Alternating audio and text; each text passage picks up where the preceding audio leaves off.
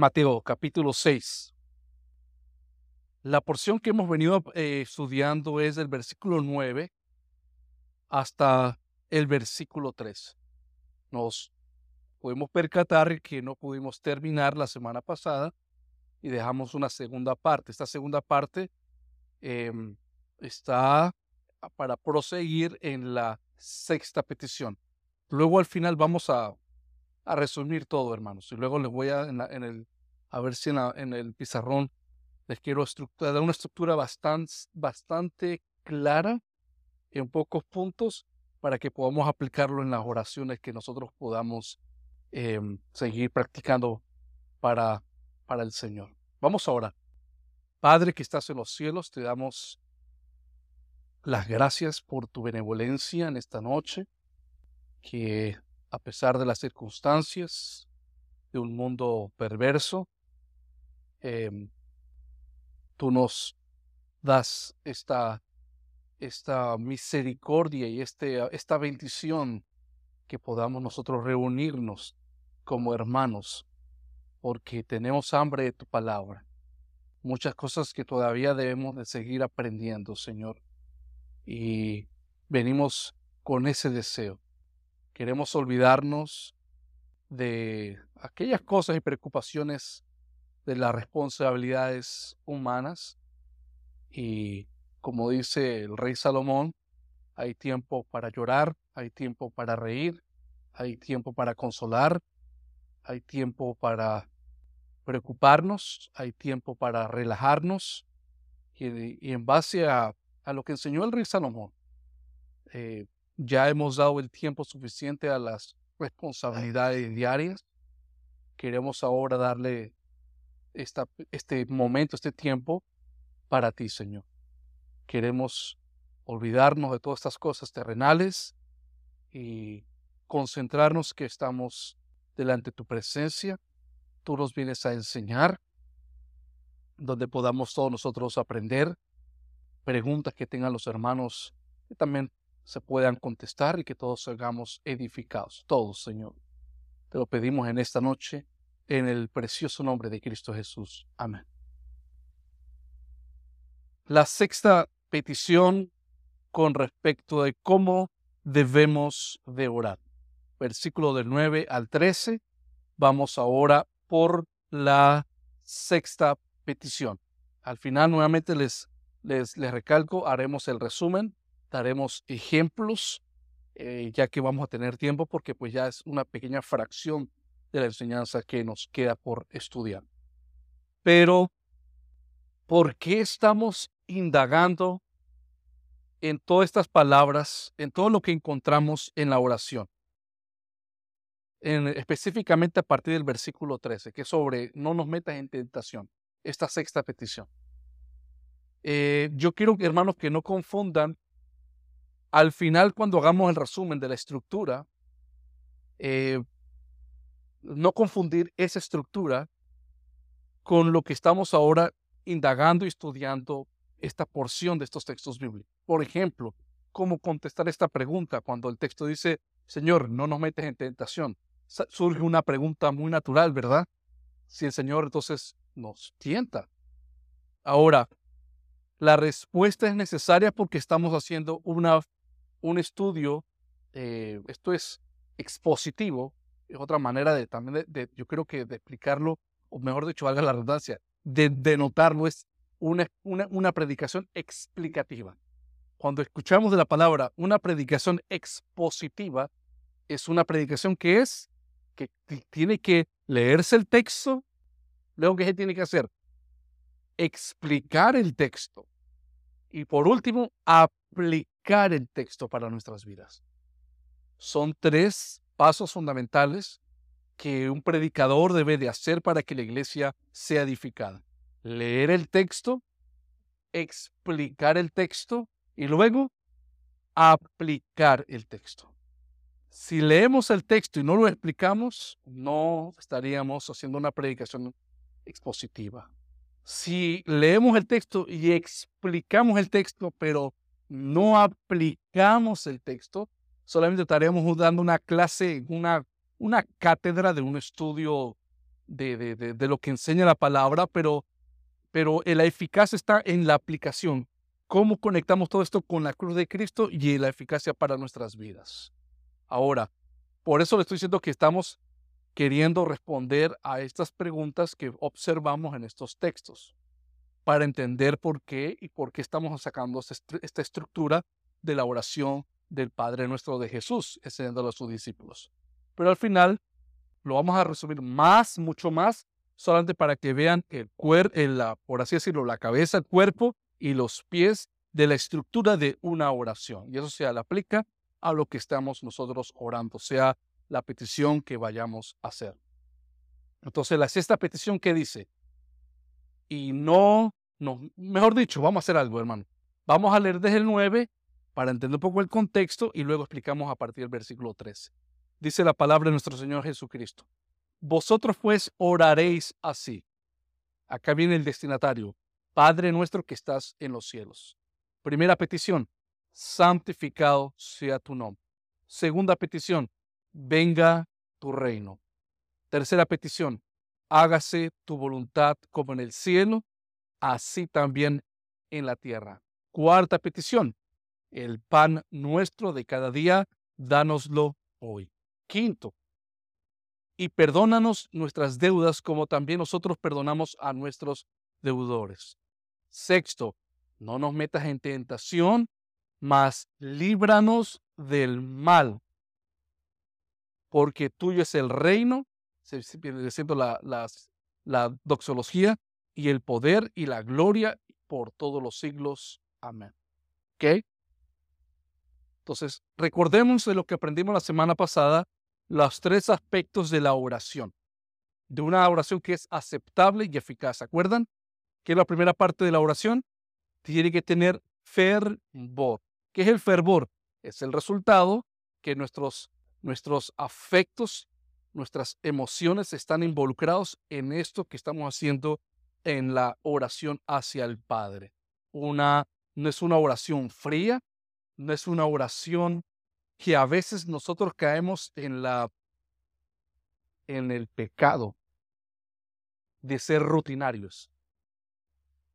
Por ejemplo, cosa que me ha pasado a mí. Me pongo como ejemplo. Vamos a comer, estamos con mucha hambre. Señor, bendice estos alimentos, bendice las manos que nos ha hecho. Gracias, Señor. Amén. Y vamos. Entonces, no creamos porque hacemos una oración de esa manera, entre comillas, superficial, sea una oración que agrada a Dios. No estoy diciendo con eso que vas a orar y entrar y a profundizar, dar un monólogo de media hora. No, no, no. Puede ser las mismas palabras, corto, pero tiene que haber fervor incluido. ¿Estamos, ¿estamos de acuerdo, hermanos? Ok. El segundo aspecto de una oración aceptable y eficaz es que tiene que tener reverencia. Es el hecho, sabemos que lo estamos dirigiendo hacia el trono celestial. Eh, la tercera esencia de la oración aceptable y eficaz, al mismo tiempo que hay una reverencia, también hay una confianza, porque el destinatario nos lo dice de una manera muy clara. ¿Hacia qué nos estamos dirigiendo? Hacia nuestro Padre. No es el Padre, nuestro. Y es nuestro porque ¿quién lo ha hecho eficaz? Que sea nuestro.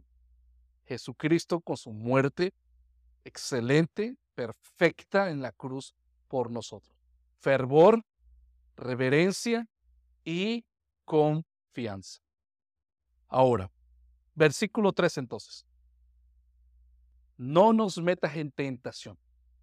En palabras nuestras, recuerda que no estamos en una predicación regular, estamos en un estudio dinámico donde nos tenemos que retroalimentar con preguntas.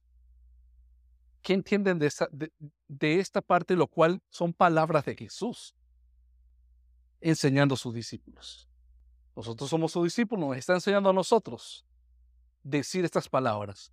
No nos metas en tentación. ¿Qué es tentación, hermanos? Hermanas, Dijimos la semana pasada que hay un texto que viene para los que han leído más los textos bíblicos del Nuevo Testamento. Hay un texto que nos viene y nos hace acá eco, ¿verdad? Santiago 1.13. ¿Qué dice Santiago 1.13? Un hermano o hermano que lo quiera leer.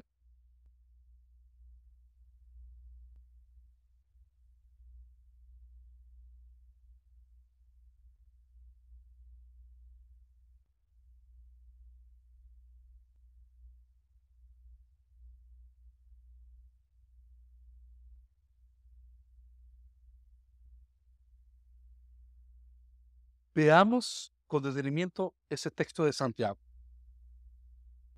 Cuando alguno es tentado, que esta palabra es la que encontramos en Mateo 6:13, no diga que es tentado de parte de Dios. ¿Y qué es lo que dice en la oración de Mateo 6:13? No nos metas. ¿A quién se está dirigiendo? Al Padre. ¿Cierto? ¿Qué pasa acá, hermanos? Cuando alguno es tentado, no diga que es tentado de parte de Dios. O sea, Santiago nos está diciendo, recordemos la armonía en los, en que estamos aprendiendo de la, de la confesión bautista de fe, la armonía de los libros. Todo tiene que estar conectado. No puede haber contradicción. Entonces, pero, hermanos, usted dirá, pero, pero eso está muy evidente. Porque lo que dice Santiago es, antes que le metas full chola a pensar y pedirle al Señor que no nos meta en tentación, dice Santiago, ¿verdad? En este caso, que vale, tiene el mismo peso que el libro de, de Mateo, eh, nadie es tentado de parte de Dios. Entonces, lo primero que nos vamos a sacar de nuestras mentes es eso. ¿Qué es lo que nos vamos a sacar de nuestras mentes? No digas que somos tentados de parte de Dios. Y luego esa, esa palabra, ¿por qué? Te está dando significado te está explicando. ¿Por qué? Porque Dios no puede ser tentado por el mal, porque Él es perfecto, Él es, él es totalmente santo, santidad es apartado de todo lo malo. Y dice, y ni Él tienta a nadie, sino, acá viene el 14, cada uno es tentado de su propio concupiscencia, o sea, sus malos pensamientos, su corrupción, y es atraído y seducido. Entonces no es tampoco como dice en el, en el movimiento pentecostal, que si alguien peca, roba, fornica o adultera, es el demonio de la borrachera o es el demonio del adulterio. ¿Han escuchado esas expresiones? Ese, es el demonio de, de Jezabel, eh, es el demonio de esto, demonio. Ven el demonio en todos lados. Entonces, no, el texto dice que no es el demonio, sí el, el demonio Satanás juega un papel importante, es nuestro enemigo. Este, en la oración que, en la, petición que este, analizamos con respecto a que se haga el venga, venga tu reino, en primera instancia es una separación clara con el reino de Satanás. Estamos en guerra con el enemigo. Pero acá el texto dice que somos tentados no de Satanás, somos tentados nosotros mismos de nuestro pecado. ¿Ok? Ahora, el pecado tiene muchas formas. Vamos a decirlo así, es multifacético.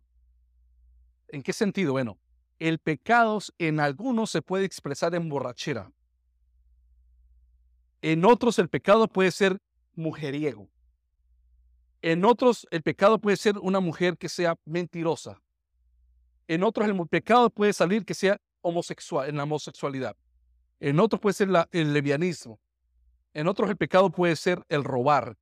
Entonces, el pecado, dice el texto, sino que cada uno es tentado de su propia concupiscencia, sus malos pensamientos, y es atraído y seducido.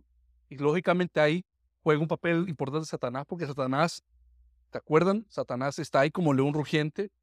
Él, nos puede seducir, él nos puede hablar con ideas de qué hacer, pero al final no nos obliga somos nosotros responsables de nuestras propias acciones. Ok, es lo que dice Santiago 1.3. Es importante entender cuál es la palabra clave. Si, si, seríamos nosotros, o mejor dicho, somos como teólogos, estamos acá con esa mentalidad que somos teólogos de la palabra. Si nos vamos al texto de Mateo 6.13, ¿cuál sería la palabra estudiar? ¿Qué creen ustedes? Tentación, correcto tenemos que estudiar esta palabra porque acá hay algo que no cuadra entre estos dos textos. O la corrupción, la, la, lo, lo, lo, malo no está en la palabra, está en mi mente de no comprender. Y eso, eso es algo que hay que tenerlo muy claro. Es importante entonces que entender que la palabra tentar tiene un doble significado en las escrituras. Tentar tiene un doble significado en las escrituras. Y aunque no siempre es fácil determinar cuál de los significados de, de la palabra tentar se aplica a un pasaje particular, no es fácil. Eh, uno, eh, debemos de probar o poner a prueba, es el significado de la tentación de lo que encontramos en el Nuevo Testamento. Tentación entonces es igual a probar o poner a prueba. ¿Estamos claros con eso? Es el primer significado de la palabra tentación. Entonces, tentación es igual en un aspecto a probar o poner a prueba. Y en, en un segundo aspecto, lo que significa tentar es seducir a hacerlo mal. ¿Lo ven? Entonces, en la gramática, la, su, su raíz se deriva en dos significados. Tentación significa probar o también tentación significa seducir para hacer el mal. Entonces, el punto está es cómo juega esa palabra en el contexto de lo cual está puesto para que podamos nosotros aplicar qué significado le vamos a dar en este caso a Mateo 6.3. Y en este caso, ¿qué significado encontramos en Santiago 1.13? De la palabra tentación. Entonces, en, en otras palabras, tentación tiene un aspecto positivo y tentación tiene un aspecto negativo. ¿Ok? ¿Estamos claros con ese concepto? Entonces, la tentación tiene un aspecto positivo y tiene un aspecto negativo. Si hablamos entonces por lo que significa la, raíz, la fuente de la palabra tentación en el Nuevo Testamento, si hablamos de tentación y cambiamos la palabra tentación a prueba, la palabra prueba tiene algo positivo. ¿Cierto? Porque cuando ya cambiamos esa palabra de tentación a prueba, vemos en las escrituras que si el Señor prueba mucho y todo el tiempo y constantemente a sus hijos. Pero también encontramos la tentación en el sentido negativo a hacerlo malo. Si ven, por ejemplo, en Génesis 22.1, en esta versión, encontramos, dice el texto, después de estas cosas, dice, Dios tentó a Abraham y le dijo, Abraham, Abraham. Él respondió, aquí estoy. Entonces, si se sigue estudiando el contexto de la historia, cuando Dios prueba a Abraham, no está diciendo lo que Dios lo está empujando a hacer lo malo. Lo está es, y ahí usa la palabra tentar, pero estamos entendiendo que está dando el significado de probar. ¿Ok, hermanos? Pero cuando leemos, por ejemplo, que Satanás tentó a Cristo en el desierto, ¿se acuerdan? Jesús fue a Juan el Bautista, lo bautizó, salió de las aguas, eh, una voz del cielo dijo, este es mi hijo amado, quien tengo complacencia, escúchelo a él, bajo una paloma en forma, el Espíritu de Dios en forma de una paloma, y luego de ahí se fue al desierto, ayunó por 40 días, 40 noches, en esos, en esos días fue tentado por Satanás. Ok, en esa tentación no podemos usar la palabra de ser probado. Ok, tenemos que usar la palabra que connota de seducir para que hiciera lo malo. ¿Estamos de acuerdo? Satanás, atención, Satanás tentó en la connotación negativa, mala, de y usando textos bíblicos para que Jesús hiciera esas cosas con lo cual Satanás lo tentó. No es de que Jesús no podía hacerlo. El punto es que si lo hacía, lo estaba haciendo era por el qué? Por el mandato del enemigo y eso es lo que estaba incorrecto. Por ejemplo, cuando le dice, en varias tentaciones le dice lo llevó dice que al, punto más alto, al punto, mejor dicho, al extremo del pináculo del templo. Le dijo, las escrituras dicen, le dijo Satanás, que tu pie no va a tropezar y que si te caes, tus, ángeles te van a recoger. Tírate si eres el Hijo de Dios. ¿Y qué dijo el Señor? Pues Satanás usaba el texto fuera de contexto porque lo que quería, el resultado era que quisiera lo malo, o sea, que, que tentara a Dios en el estado negativo, que para demostrar su, que él era el Hijo de Dios. Bueno, cuando, cuando, perdón, cuando nosotros podemos entender a Dios de una manera legítima y buena, poniéndolo a prueba, en el sentido del deber cuando esperamos el cumplimiento de su promesa. Vuelvo a repetir, para que entiendan esto, lo que van a encontrar en ese texto, que es tremendo, de Malaquías 3.10. Texto muy mal usado por los del, del Evangelio de la Prosperidad. ¿Cierto? Cuando obligan a las personas que tienen que dar el 10% de, de sus ingresos para que sean prosperados y sacan Malaquías 3.10, eso es un texto clave que lo usan. Pero hay algo que el texto tiene. Y vuelvo a repetir, nosotros podemos, y voy a usar esta palabra no en la connotación negativa, sino en la connotación positiva. Pero entiéndame para que por la palabra, podemos tentar a Dios. ¿Qué estoy tratando de decir? Podemos probar a Dios. ¿Me explico?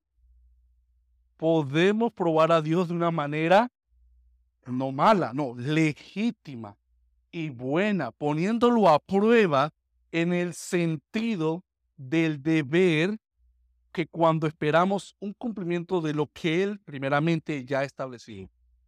No es que nosotros demandamos que lo haga, es porque Él ya lo dijo antes. ¿Qué dice Malaquías 3.10? Traer todos los diezmos al alfolí y haya alimento en mi casa y probadme. Vamos a decir lo mismo que, y tentadme. Ahora en esto, dice Jehová de los ejércitos, si no os abriré las ventanas de los cielos y derramaré sobre vosotros bendición hasta que sobreabunde. El contexto pues, rápidamente es, recordemos que en el antiguo pacto Israel tenía una serie de ordenanzas legales constitucionales como una nación y uno de esos reglamentos obligatorios era dar el 10% de sus ingresos. Eh, pero saben que en Israel no solamente había dar ese 10%, habían otro tipo también de diezmos que daban ellos, muchos más. Pero el punto por el cual dice el texto de Malaquías 3.10, traer todos los diezmos a la alfolía y alimento en mi casa y probadme ahora en esto, dice el Señor, de los ejércitos y no abriré las ventanas, es que realmente puedan probar de que Él es fiel en proveer lo que Él ha prometido. ¿Ok? No estamos diciendo, ¿sabe qué? Lo voy a, voy a probar, voy a, en el sentido negativo como hizo Satanás con Jesús. Voy a tentarlo o a probarlo para demostrarles a los inconversos que tengo un Dios poderoso que Él me da si yo lo hago con una connotación de orgullo, como lo quería hacer Satanás en Jesús, tiene un aspecto erróneo, equivocado. Entonces, Malaquías 3.10 de probar es que realmente le creas que cuando Él dice, yo los voy a bendecir, entonces probadme en esto, o sea, probadlo, o sea, yo no soy, yo no voy a ser infiel. Recordemos que Dios es fiel con lo que Él ha prometido.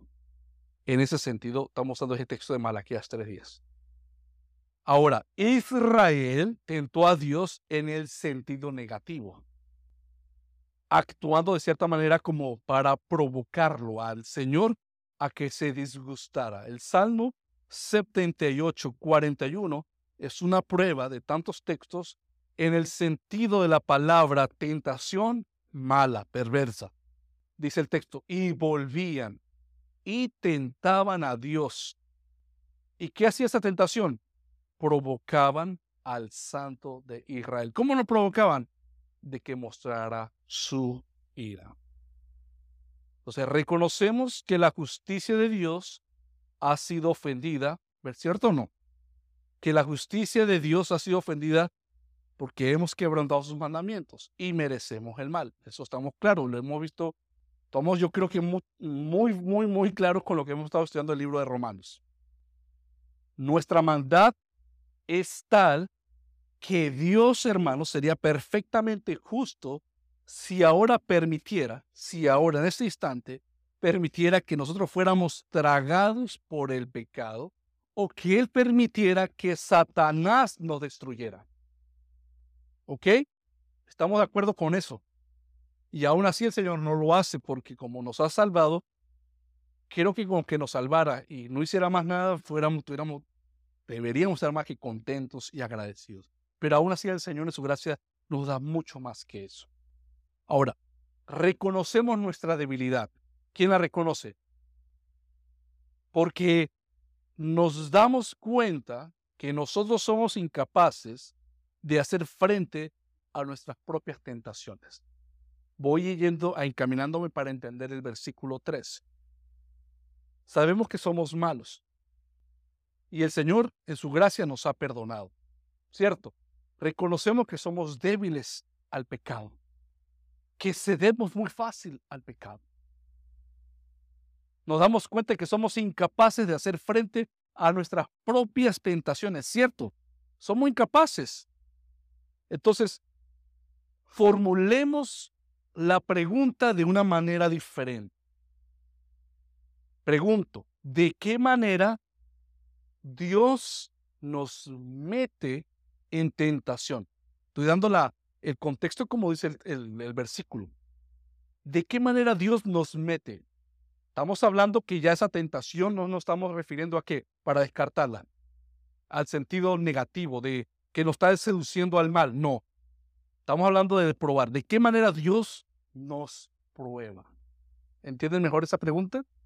¿De qué manera Dios nos prueba? ¿De qué, de qué manera Dios nos tienta en ese sentido? En primer lugar, Dios lo hace, Dios nos prueba, Dios nos tienta de una manera objetiva cuando de su providencia aunque buena, su providencia es buena, Él permite ocasiones que nuestra depravación se salga un poco más de lo normal.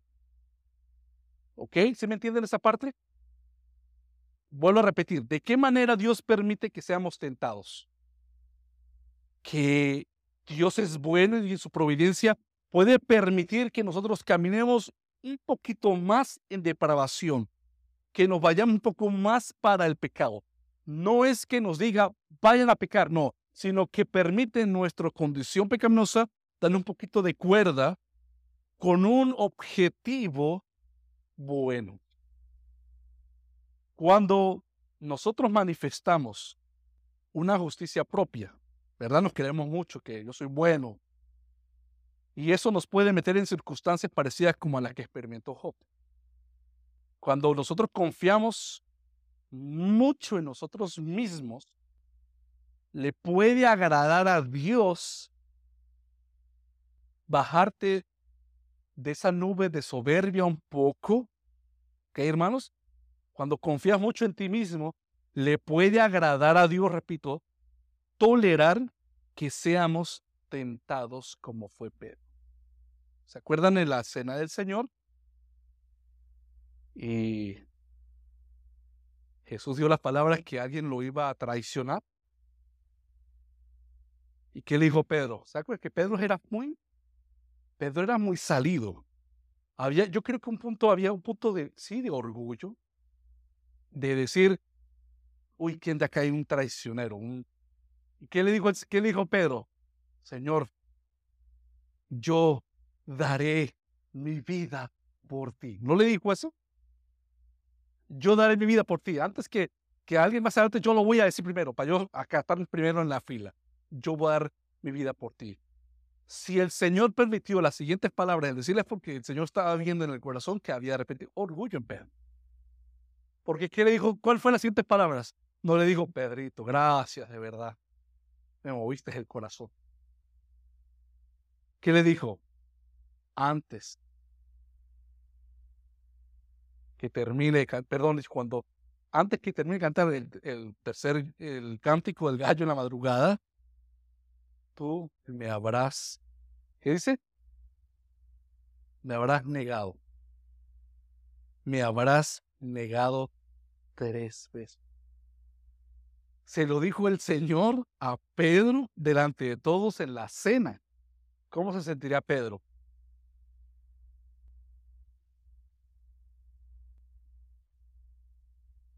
Entonces, cuando confiamos mucho en nosotros mismos, a Dios le puede agradar tolerar, aunque no es de su agrado, que seamos tentados por nuestra... ¿Dónde viene la tentación? De nuestra propia concupiscencia, como fue Pedro.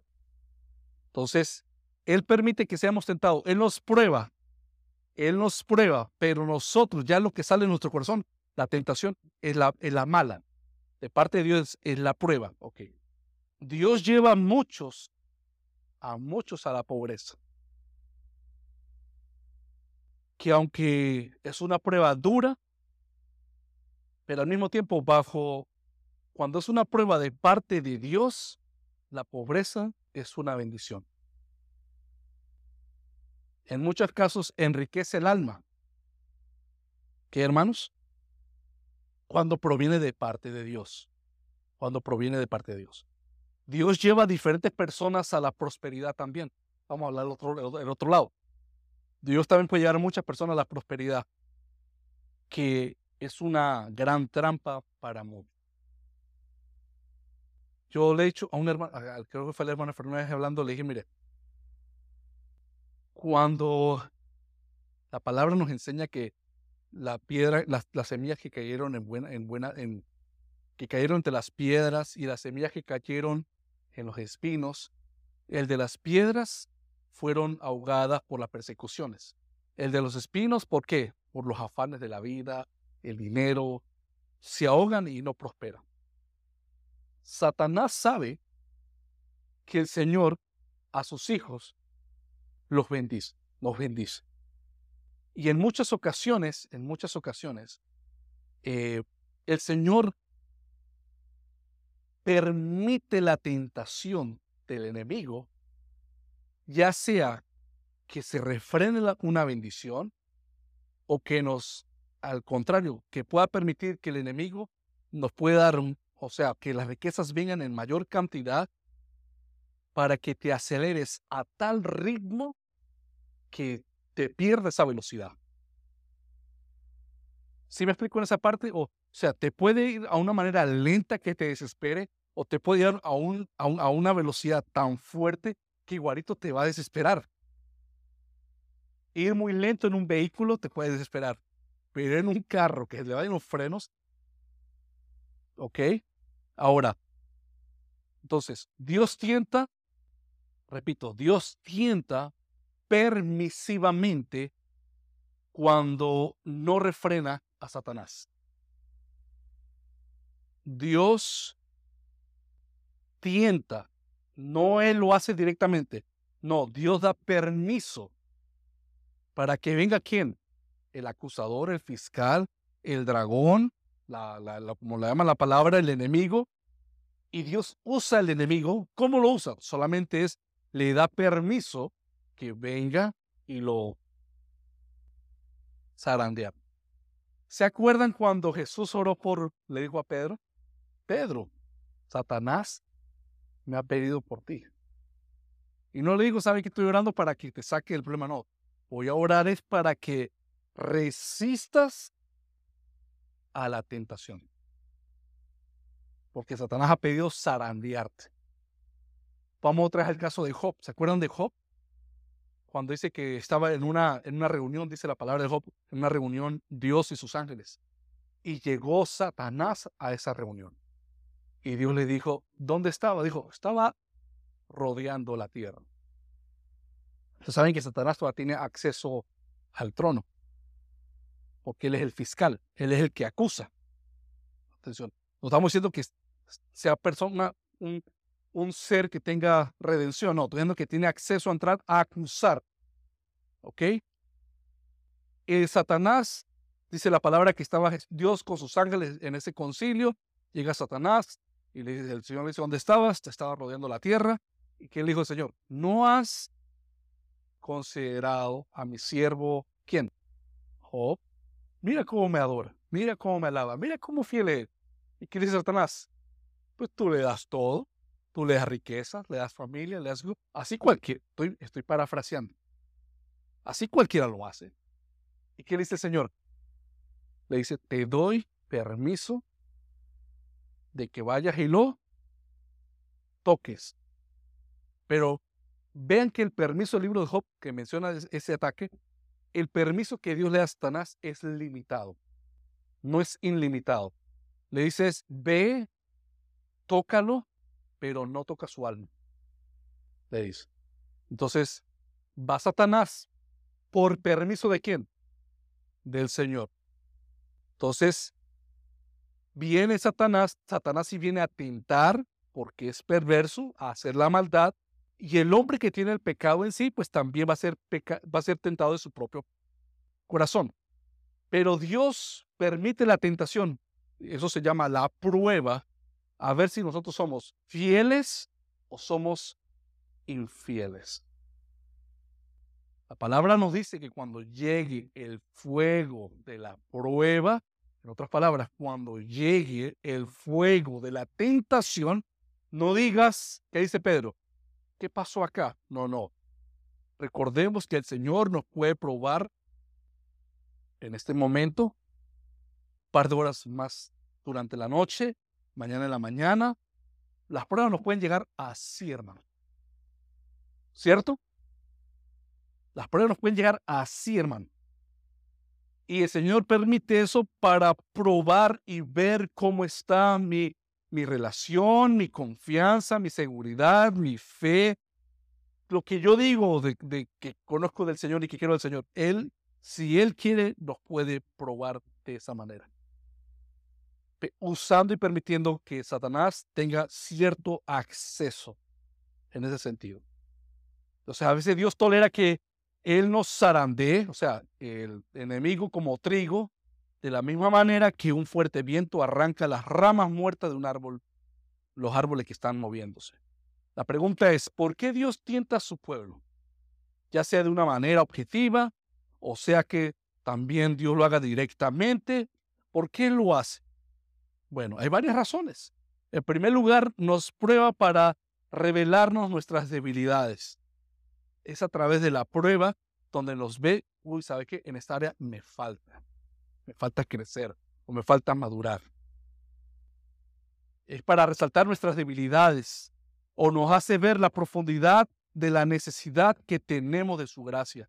Cuando Dios nos deja por nuestra cuenta, por un poco tiempo, nos deja andar por nuestra propia cuenta, podemos descubrir lo doloroso y lo humillante que es seguir nuestro propio camino, hermanos. Y eso nos lleva a humillarnos y a buscar más dependencia de Dios. En segundo lugar, nos prueba para enseñarnos la necesidad que tenemos del celo y de la oración. Justamente lo que estamos nosotros estudiando. En segundo lugar, Dios nos prueba para enseñarnos la necesidad que tenemos en tener celo por la oración. Porque la mayoría de nosotros somos muy necios, somos incrédulos, que solo aprendemos, solo aprendemos, como decimos, en la dura escuela de la experiencia, hermano. Y incluso sus lecciones nos tienen que entrar muchas veces, ¿cómo? ¿Y una sola vez? No, muchas veces. Debemos orar para que no seamos, eso es lo que estamos orando. ¿Qué es lo que el Señor está enseñando? Debemos orar para que no seamos metidos en tentación, en prueba. Pero aún así, si el Señor considera por nuestro bien meternos en la prueba, si Dios considera hacerlo porque Él es bueno, de que seamos tentados, entonces oramos para que no cedamos completamente a la tentación. ¿Sí ven? La estructura en esa parte de la tentación, dos partes. Primera, oramos porque el texto dice, Señor, líbranos de la tentación, líbrame de las pruebas, Señor. Tú sabes, yo soy débil, Señor. Debemos reconocer nuestra debilidad en la oración. Yo soy débil en esto, Señor. Por favor, no me pruebes en esta parte. Pero si aún así orando eso, el Señor permite la prueba, ¿cuál debe ser la otra, otra parte de la oración? Sería, Señor, si tú has permitido que ahora esté en medio de la candela, ahora entonces mi oración es, no permitas que yo ceda totalmente al pecado, sino que pueda resistir dentro del fuego de la prueba. Que no avance el pecado por completo, porque si el pecado avanza por completo, Job reniega de Dios y se va. Por algo el Señor le dijo a Satanás, ve tócalo, pero menos su alma. O sea, le está diciendo es, hay un, como dice la palabra, Dios no nos va a dar una carga más de lo que no podemos soportar. ¿No lo dice la palabra? Entonces, si viene una prueba, no estoy, repito otra vez, oramos de repente ahorita, Señor, líbranos de cualquier prueba, tú sabes mi debilidad. Pero si de repente entramos, porque eso, eso llega sin permiso, o sea, nosotros no estamos pidiendo, eso llega. Entonces, si está pasando es porque Dios sabemos que lo está permitiendo. Sea que Satanás, sea que nuestro propio corazón, pero ya que estamos dentro de la situación difícil, entonces digamos, Señor, no dejes que yo ceda. Señor, cuídame, guarda mi corazón. Aunque dice la palabra del Salmo David, digo, aunque andes en los valles de muerte y de sombra, no temeré mal alguno, porque Tú eres mi callado, Señor Santo. Dame fortaleza para poder salir de esta prueba por medio de tu dirección. Amén. ¿Estamos claros en esa parte? Mire lo que dice el Salmo. Santiago, perdón. Uno, dos, el tres. Hermanos míos, tened por sumo gozo cuando os halléis en diversas, o es lo mismo decir que en diversas tentaciones, en el sentido positivo, estar agarrando. Hermanos míos, tener por sumo gozo, tener por sumo gozo porque si significa que el Señor lo está permitiendo es porque lo puedes resistir. Porque el Señor no va a poner una carga que no puedas cargar. Si, el Señor te lo está mandando, me acuerdo, ahí me acuerdo de cuando mi papá se convirtió, recién convertido, como a los seis meses creo que fue, yendo acá, estaba en Estados Unidos, yendo acá al trabajo, en la autopista, un carro le dio. Y en la autopista le hizo dar dos vueltas y quedó mirando contrario al tráfico. Bueno, quedó asustado, le dio la espalda. Al otro día, digo, Franco, préstame tu carro. Se llevó el carro mío. El segundo día, otro golpe. Le agarró pánico andar en, en el freeway. Entonces el punto es, a lo que voy, recién convertido, pasó esas cosas. Y él le contó al pastor, que nos congregamos, le comentó al pastor, mire, pasó esto, Señor. Y mamá le escuchaba cuando mi papá oraba en la noche llorando, Señor, eso está muy difícil, llévame ya, yo no soporto esa tentación, estas pruebas. Me acuerdo que el pastor, el pastor, no, no, en un tono de burla, pero un tono de aprendizaje, se reía, decía, decía así, bienvenido a las pruebas. Porque Satanás no está jugando los carros. Sí te quiere matar. Pero al mismo tiempo debes de confiar que está en las manos de Dios. Y si esas pruebas están llegando es porque Dios sabe que las puedes resistir. Las puedes soportar. ¿Estamos claros, hermanos? Eso lo dice Santiago, no lo estoy diciendo yo. Entonces, nuestro deber es evitar, cuando podamos, personas difíciles de repente que yo digo, ¿sabes qué? Yo no tengo paciencia. Y de repente hay personas difíciles, ah, ¿sabes qué? Trato de huir. Y puede ser que el Señor me ponga personas difíciles. Pero bueno, el punto es, en lo que podamos evitar personas difíciles o lugares tentativos que nos pueden atraer al pecado, debemos hacer nuestro esfuerzo, hermanos. Y así como siempre es nuestro deber estar alertas de las primeras llegadas o señales de Satanás porque Primera Tesalonicense nos dice que absteneos de toda especie de mal. Entonces, el mundo está, hay tentación por todos lados, hermanos. Y tú sabes cuáles son tus debilidades. Y tú sabes qué es lo que te puede mover. Entonces debemos evitar. debemos de evitar ciertas cosas que nos pueden afectar. Como dijo un escritor desconocido, pero no encontré el autor, el nombre del autor. Cito, el que lleva consigo demasiado material inflamable hará bien en mantener mayor distancia de cualquier fuego posible. Nosotros somos inflamables al pecado. Tratemos del pecado lo más lejito que podamos de las cosas que nos pueden llevar a lo que puede ser nuestras debilidades. Mire lo que dice Cantar de los Cantares, la nueva versión internacional.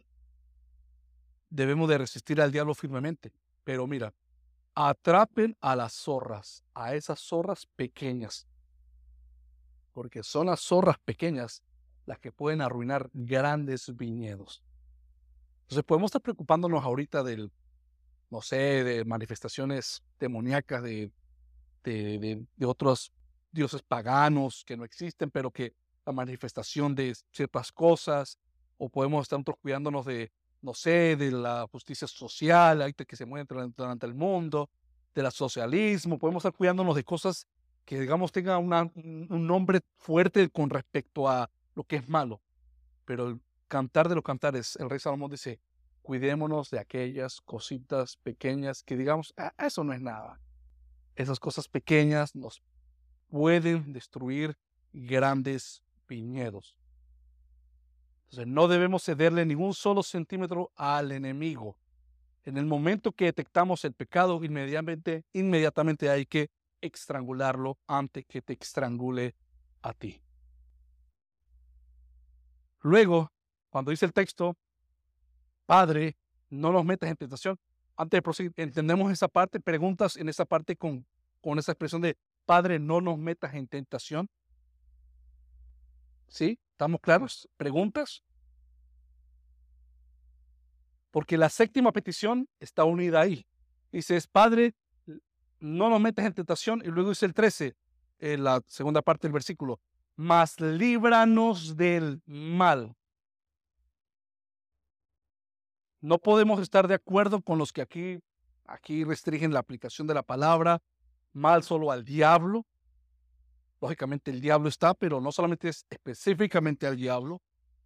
El griego en el, en el, en el idioma original, em, también puede aplicar a, a, con igual propiedad a ser traducido como al maligno o a lo malo. Todo lo que sea malo puede ser una, una identidad, un ser con inteligencia como Satanás, o también puede ser algo, hermanos.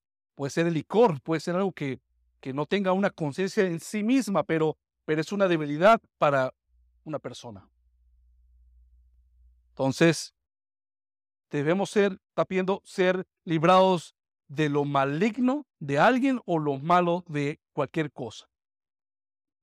Dijo Thomas Scott, cito, se nos enseña a orar por la liberación de todas las clases, grados y ocasiones del mal, de la malicia, del poder y la sutileza de los poderes de las tinieblas de este mundo malvado y de todas sus seducciones, trampas y engaños, de mal de nuestros propios corazones, que pueda ser reprimido, dominado y finalmente extirpado y de mal del sufrimiento. Entonces, adorar a Satanás de manera directa es algo muy claro y entendemos que es algo malo, es incorrecto, pero hay cosas que en sí no son malas, que se pueden volver malas si sustituyen la prioridad quién es Dios. Por ejemplo, el trabajo es una bendición. Pero el trabajo se puede volver algo malo si rompe el orden de la estructura de que nos, nos prohíba permitir buscar primeramente a Dios. ¿Lo ven? Mi esposa es una bendición de parte del Señor, a con nuestras esposas. Pero si mi amor por ella rompe cualquier límite y que quite el lugar de Dios, ese amor es algo pervertido, engañoso y, malévolo, y, malo. Perdón. Igual con los hijos, igual con el dinero, igual por el amor a mí mismo, o una casa, o un carro, o etcétera. Son cosas que no son malas en sí, pero se pueden volver malas. Líbranos del mal, dice la palabra. Entonces, líbranos de Satanás, de personas malas, pero también de cualquier cosa que se pueda convertir y estorbo para mi adoración al Señor. Entonces, oídos al tambor. Por lo tanto, esta petición expresa un deseo por ser librado de todo lo que es realmente perjudicial para nosotros. Pablo dijo, todo me es lícito. Yo puedo hacer todo lo que me da la gana. Pero no todo me conviene, dijo Pablo. No todo me conviene. Por lo tanto, esta petición expresa un deseo por ser liberado de todo lo que es realmente perjudicial para nosotros, especialmente del pecado que no tiene nada de bueno, hermanos. Entonces recordemos que Satanás es designado como el maligno. Pero también es cierto que el pecado es malo. También nos dice la palabra que el mundo es malo. Y ahí no termina. También nos dice que nuestra propia naturaleza es. Entonces, hermanos, mira, tenemos un enemigo consciente, con sabiduría, que es Satanás, con conciencia. También sabemos que el pecado es malo. El mundo es malo y nuestra propia naturaleza es mala. Entonces, hermano, tenemos que estar realmente, como dice la palabra, vigilantes. Porque el pecado está derecha, izquierda, arriba y abajo. Entonces la ventaja que tiene el diablo para atacarnos. Él tiene una ventaja. Es que él usa medios de la carne y el mundo. ¿Los puede usar en qué sentido? Él sabe que somos personas emocionales. Él sabe que somos personas que sentimos. El Señor nos diseñó de esa manera y nos puede tocar por esa parte para atacarnos que también nos puede deslumbrar las cosas del mundo. ¿Qué, hermanos? Las cosas del mundo nos puede deslumbrar. Cuidado con esas cosas. No perdamos el amor con Dios y no enamorarnos más de las cosas que Él nos da. Eso es sustituir al Señor por algo material. Sería ilógico, hermanos. Gálatas 1.4, para ir terminando el cual se dio a sí mismo por nuestros pecados para librarnos del presente siglo. O sea que el siglo, el mundo es malo, conforme a la voluntad de nuestro Dios y Padre. Entonces, es cierto que hemos sido librados de quién? De la potestad de las tinieblas. Ya no pertenecemos a Satanás, ya no estamos bajo el yugo del pecado y hemos sido traídos o trasladados al reino de Cristo, dice la palabra, el cual nos ha librado de la potestad de las tinieblas el Señor nos ha librado de la potestad, del dominio. Ya no estamos bajo la jurisdicción del pecado, ahora somos trasladados al reino de la luz. El hombre, lo voy a expresar de esta manera, aunque esta, esta palabra en los tiempos, eh, después de, me refiero, a ver, en los tiempos de hace 200, 300 años atrás, tiene una connotación negativa. Me refiero a la palabra esclavo. Y esa palabra esclavo en las Biblias se, tradujo a, siervo. Siervo es lo mismo ser. Claro, entonces cuando dice Señor, soy tu siervo, ¿qué está diciendo? Señor, somos tu esclavo. A lo que voy es esto. El hombre, el hombre siempre es esclavo. Solamente la diferencia está que el amo es distinto. Cuando el hombre picó en el jardín del Edén y murió, la raza humana quedó subyugada al pecado. El pecado es el amo de la raza humana. Y Satanás está a la cabeza dirigiendo. Entonces Jesús llega y le dice a, sus discípulos, a los judíos, si creen en mí, serán verdaderamente libres. Significa que entonces, ahorita las personas o son esclavas del pecado o son esclavas de Cristo. Cuando Jesús dijo, si ustedes creen en mí, serán verdaderamente libres. En el sentido de que si nosotros creemos y confiamos en Él, entonces nos volvemos sus siervos, sus esclavos. Pero si nos volvemos esclavos de Cristo, ya no estamos bajo el dominio de la esclavitud del pecado. Entonces, hermanos, es mejor ser esclavo de Cristo, que realmente es libertad, a ser y permanecer siendo esclavos del pecado. Ahora, nuestro adversario, Satanás, ejerce un poder impresionante. Satanás ejerce un poder agobiante. Y aunque no nos gobierna, ¿cierto? ¿Estamos claros ahí? Satanás no nos gobierna, pero a él se le permite que nos moleste. Eso es algo muy claro en las escrituras. Entonces yo puedo ser, y tú puedes ser un hijo de Dios, redimido, regenerado, y Dios puede usar al enemigo con un fin. ¿No lo hizo con Pedro? Pedro no era ya un convertido, ya era un discípulo apóstol del Señor. Y le dijo, Satanás ha pedido zarandearte. Dijo, es, estoy orando al Padre para que te, la fe no te falle. O sea, es, la prueba va. ¿Cierto? Dijo, la prueba va. Entonces, la oración en este aspecto, la oración, Señor, líbranos de la tentación. No me mete en tentación y líbranos del mal. Hermanos, debemos nosotros estar conscientes de que el Señor puede permitir que seamos, como dije anteriormente, llevados por este sendero para que podamos ser probados y demostrados si estamos en la fe. Cuando a veces vienen las riquezas o las pruebas o las enfermedades, eso es lo que va a sacar. Yo creo que esas cosas son buenas porque saca la casta si nosotros somos del Señor o no somos del Señor. A veces, dice Paul Washer, el predicador Paul Washer, dice, a veces, ¿sabe qué, hermanos? Deberíamos cambiar la oración de Señor que los guardes. Deberíamos de verdad, considero que pide al Señor que, que mande persecución a este país. Y él dijo, no porque quiera algo perverso, no porque, hermanos, vemos que las pruebas es lo que hace distinguir los que realmente están en la fe y los que no están en la fe. ¿Se acuerdan de aquellos de Israel cuando estaba bajo Babilonia y el rey Nabucodonosor dio ese mandato que a cierta hora del día todos tenían que postrarse y adorar al rey?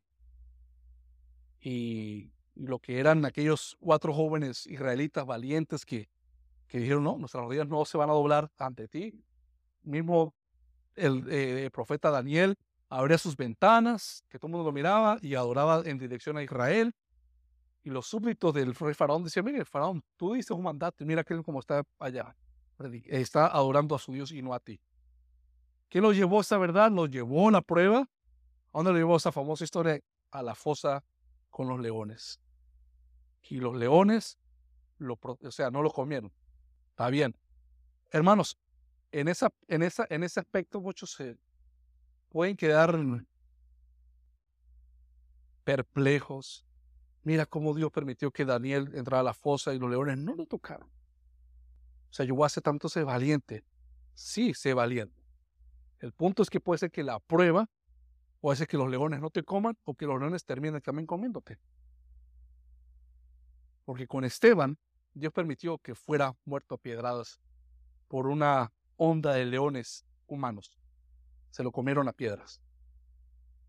Entonces, ven la gracia de Dios, en unos permite y los guarda la muerte y en otros permite que la muerte llegue hasta ese punto. Entonces, cuando veamos esas historias, sí es la mano de Dios, la providencia de Dios. Él no perdió la fe en el Señor. Pero ¿qué pasa si hubiera permitido que los leones se hubieran comido? ¿Dios hubiera fallado? No. Él hubiera muerto igual en fe en el Señor. Porque él no sabía que los leones no lo iban a comer. Cuando Abraham atendió al mandato de Dios de llevar a su hijo Isaac, su único hijo, al monte y sacrificarlo, él lleva con la mente de hacerlo, hermanos. Dice la palabra que cuando alzó el cuchillo a sacrificar a Isaac, en el momento que ya el cuchillo bajando, dice, Abraham, detente, porque has demostrado que eres obediente a Dios. ¿Cómo, cómo, ¿Cómo se dio cuenta el Señor? Bueno, Dios es omnisciente, todo lo sabe. Pero para nosotros, ¿cómo creemos nosotros que Dios se dio cuenta? Porque en el corazón de Abraham, en su mente, ya Abraham estaba dispuesto a hacerlo. No entendía qué iba a pasar. El Señor me dijo que me iba a dar un hijo y ese hijo va a ser, iba a ser multitud de naciones. Y ahora me dice que lo mate. No entiendo, pero lo estoy haciendo. si ven el choque que hay del razonamiento con la, con la parte de la fe, pero accedió a la fe. Entonces, 1 Corintios 7:5. No os neguéis el uno al otro. Hablando, esto es, este es un mandato del, para los esposos o están casados. No os neguéis el uno al otro, a no ser por algún tiempo de mutuo consentimiento para ocuparos sosegadamente en la oración. Y volved a juntaros uno en otro, o sea, que tengan relaciones sexuales para que no os tiente Satanás a causa de vuestra incontinencia. Una de las enseñanzas raras que estaban entrando los corintios era que para ser agradable al Señor, no, también tenemos que abstenernos de las relaciones sexuales para estar puros delante de Dios. Y se estaba rompiendo un mandamiento de Dios que había establecido en el Edén. El hombre dejará a su padre, a su madre, se unirá a su mujer y serán una sola carne. 1 Corintios 7.5, ¿qué dice entonces? Que si van a orar por un tiempo, bueno, entonces no tengan relaciones, pero eso no puede permanecer todo el tiempo, eso es por un momento, porque si continúan así, le van a dar ocasión de que Satanás tiente al hombre o a la mujer. ¿Por qué? Por vuestra incontinencia, porque si no tenemos el don de continencia, es normal que seamos tentados. Y 1 Pedro 5.8, sed sobrios. ¿Qué es sobrio? Lo contrario a no estar borracho. O sea, en, en tus cabales, en tus juicios, equilibrado. Sed sobrio y velad. ¿Qué dice? Equilibrado y velad. Velad con los ojos abiertos, espirituales, porque vuestro adversario, el diablo, como león rugiente, anda alrededor buscando a quien devorar. En el plano natural, el león nunca ataca una presa que esté fuerte. Siempre el león, si usted ve en los canales, bueno, lo que ve en los canales de National Geographic, los leones van por los viejos, los enfermos, o los que están bebés, esa es la presa. O están apartados de la manada. Y ustedes pueden ver que un león cuando pone sus ojos en una presa, le puede pasar otro delante y no le hace nada. Va es con el objetivo de destruir al que le puso el ojo. Por eso dice el texto, sed sobrio y velad porque vuestro adversario como el diablo anda como león rugiente buscando a quien peor. Si tú estás frío, no oramos, no estamos firmes en el Señor, puede ser que Satanás esté poniendo el ojo en ti. Y que el Señor permita que eso ocurra porque saben para qué sería el final. La doxología no lo voy a explicar mucho porque sencillamente la, doxología es lo mismo que decir la alabanza, el agradecimiento. Tuyo es el reino. ¿Qué está diciendo el Jesús? Tuyo es el reino, tuyo es el poder, tuyo es la gloria por todos los siglos. Amén. Entonces Cristo enseña a sus discípulos que solamente no hay que santificar, honrar su nombre, pedir nuestro perdón pecados, a, eh, pedirle al Señor perdón por nuestros pecados, darle nuestras peticiones, que se haga su voluntad, sino que también debemos determinar que atribuyéndoles lo que es un agradecimiento total, de acuerdo a su voluntad. ¿Han escuchado ustedes cuando una persona de repente está enferma y la gente le dice, no pierda la fe, ten fe en el Señor? ¿Han escuchado eso? En parte sí y en parte no, en el sentido de que sí, no pierdas la fe. La fe de que el Señor lo que vaya a hacer es bueno. Lo que pasa es que cuando decimos o cuando escuchamos palabras que dicen, ¿sabe qué? No pierda la fe. Es esperando o tiene una connotación de que el Señor lo va a sanar. O sea, no lo otro, no, sino que lo va a sanar. No todo el tiempo es así. Cuando decimos, no pierdas la fe, es que si lo sane, si lo sana, perdón, bendito sea el Señor. Pero ¿qué pasa si no lo hace?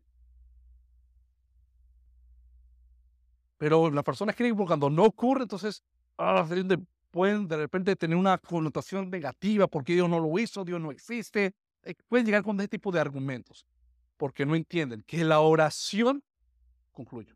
La oración no es para cambiar los planes de Dios. La oración es para entender los planes de Dios y sujetarnos a los planes de Dios.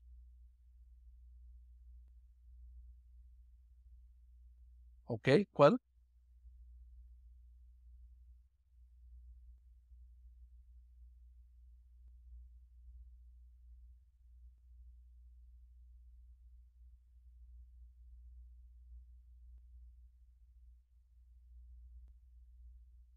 La connotación que dado ahorita al final, esta, voy a repetir esta connotación de que oramos no para cambiar los planes de Dios, sino para entender los planes. Okay. Estoy hablando en un término general de que lo que Él vaya a determinar se va a hacer. Pero eso no quita porque ya hemos visto en la, estructura que hay peticiones. ¿Cierto? Pero ¿qué pasa? Yo pido una petición al Señor y puedo tener fe y lo, y lo pido. Pero si no ocurre, ese es el punto. Si no ocurre, ¿qué pasa? ¿Te faltó fe? No, no es eso. Es porque depende del Señor digo, te entiendo, pero no, eso no es lo que necesitas. Entonces, a lo que voy es, debemos entender que el Señor escucha a veces, mira, bueno, repito, el Señor escucha nuestras súplicas y muchas veces nos complace, sí, hermanos. El punto a lo que voy es a que no todo el tiempo es así. Para que no tengamos una mente de que no voy a pedirle porque estoy yendo a la iglesia, estoy siendo fiel. No, no, no es por tu fidelidad que yo sea cumplir, porque esto no va más allá de tu fidelidad con el Señor. Esto es de acuerdo a lo que está dentro de su voluntad. Entonces, por eso le digo, si oramos no es para cambiar los planes de Dios, sino es para entenderlos. Pero dentro de ahí está la gracia de Dios que muchas veces Dios sí complace nuestras peticiones. ¿Qué, hermanos? Y termino esta expresión importante. Acá. De John Bunyan, el autor del libro de, del peregrino. La oración hará que una persona deje de pecar. Vamos a detenernos ahí primero lo que dice. La oración hará que una persona deje de pecar. ¿Por qué? Porque va a orar de acuerdo a la voluntad de Dios. Quiero alejarme del pecado, quiero, Señor, dame la fuerza para cumplir tu voluntad. Si estamos en más una oración constante, entonces la persona dejará de pecar. Poco a poco irá dejando de pecar. No 100%, pero de dejar de pecar. Lo contrario, o el pecado llevará a que una persona cese de orar. Si no oras, entonces el pecado comienza a ganar terreno. Oras, el pecado mengua. No oras, el pecado sube y la, tu oración, tu, tu, tu, intimidad con Dios comienza a menguar. Y por eso es donde podemos concluir porque nos sentimos a veces como nos sentimos. Muchas cosas, hermanos, es porque realmente entonces no estamos llevando una oración que constante que nos lleve a dejar de pecar. ¿Ok? La gloria a Dios. Le dije a ustedes que lo vamos a resumir. Eh, la primera, la gloria a Dios. Hacer que su reino avance y la consumación del reino y su voluntad revelada sea ejecutada. Esas primeras tres. Vamos a englobarnos, lo pueden resumir en sus cuadernos, es, dedicarte primeramente a glorificar al Señor. Cuando hablamos de glorificar al Señor, vas a orarle a Él, vas a esforzar tu amor, vas a hablar, ahí dentro de esa parte vas a hablar de que anhelas que Él venga, si lo dices en tus palabras, que Él venga, que lo quieres ver en persona, que quieres ya estar con Él para siempre. O sea, todo eso está en la parte de la glorificación al Señor. Que su voluntad sea revelada, Señor. Quiero vivir conforme a tu voluntad. Ayúdame, tú que eres todo soberano, que me hagas cumplir tu palabra. Entonces, la 1, la 2 y la 3 están enfocadas que tú tienes que comenzar es dirigiéndote al Padre, exaltándolo. ¿Cuánto tiempo? El tiempo que tú quieras. Un libro excelente para ver y que tengas un desarrollo en la oración, los salmos. Lean los salmos. Hay una forma de ver como el rey David se expresa de una manera tan hermosa de va a alimentar tu vocabulario, ese es el punto, va a alimentar tu vocabulario, tu expresión, y eso Dios quiere porque Dios quiere que mis emociones estén involucradas, no voy a hacer algo superficial, no, quiero mejorar cada día. Eso poco a poco lo vas desarrollando. Entonces, las primeras tres, ¿en qué se encierran? ¿Cómo vas a comenzar a orar?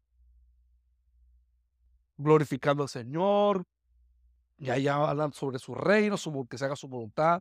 En esa parte encerramos eh, la, eh, vamos a decir así, eh, la, la, cabeza de la oración, la, cómo se desarrolla la, la primera parte de la oración. Él es número uno. Luego, en el número cuatro, sobre suplir nuestras necesidades, pedir el perdón de, nuestros pecados. Eh, perdí, eh, estas dos, la, cuatro y la cinco, y las seis y las siete, vamos a resolver en las peticiones. Pero tú ves que en las peticiones, ¿cómo comienza? ¿Será que si yo oro entonces que, me, le pido perdón al Señor, pero luego, hermanos, ¿sabe qué? No dije primero que sobre suplir nuestras necesidades primero. No, acá ese, ese factor no, no altera la estructura de la oración a lo que yo voy. ¿Ok, hermanos? A lo que voy. No porque, como al principio, no porque yo le di gloria a Dios y luego hablé sobre la voluntad y no hablé sobre hacer su reino. No, ya mi oración no es eficaz. No, hermanos. Lo que está diciendo la estructura, como el Señor está enseñando, es que vea que las primeras tres partes están enfocadas en glorificar Dios, su reino su voluntad. Y entonces ya luego 4, 5, 6 y 7 está basado en las peticiones, pedir perdón por nuestros pecados, todo lo que está envuelto en nuestro alrededor, ¿verdad? Nuestros pecados, pedir perdón, las cosas, la comida, el pan, el trabajo, las necesidades, tentaciones, eh, un hermano lo veo mal, oro por ese hermano. Entonces tú ponemos, lo vamos a seguir practicando de esa manera. Si ponemos entonces, yo le digo a ustedes hermanos, por ejemplo, le digo a Efraín, ¿cómo comenzaríamos a orar? ¿Qué es lo primero que deberíamos hacer? Exaltar el nombre del Señor. Ok. Y yo le pregunto de repente acá al hermano Junior, y después de exaltar el nombre del Señor, ¿qué, ¿a qué procederíamos? Eso, claro, está correcto, pero está ya en lo primero. Lo que, a lo que quiero llevar es lo compacto. Santificar al Señor las peticiones. Y luego a las peticiones terminamos con la doxología. Se vuelvo y repito. Glorificar al Señor. Peticiones doxología. Santificar al Señor. Peticiones, doxología. No vamos a ser muy estrictos en el orden porque muchos están aprendiendo. Va a usar la teología que tú tienes en tu corazón y lo vas a expresar. En esencia es esas tres fases, es lo que quiero decir. En esencia. Vamos a seguir estudiando sobre las oraciones porque hay otros aspectos importantes, pero ese es el orden.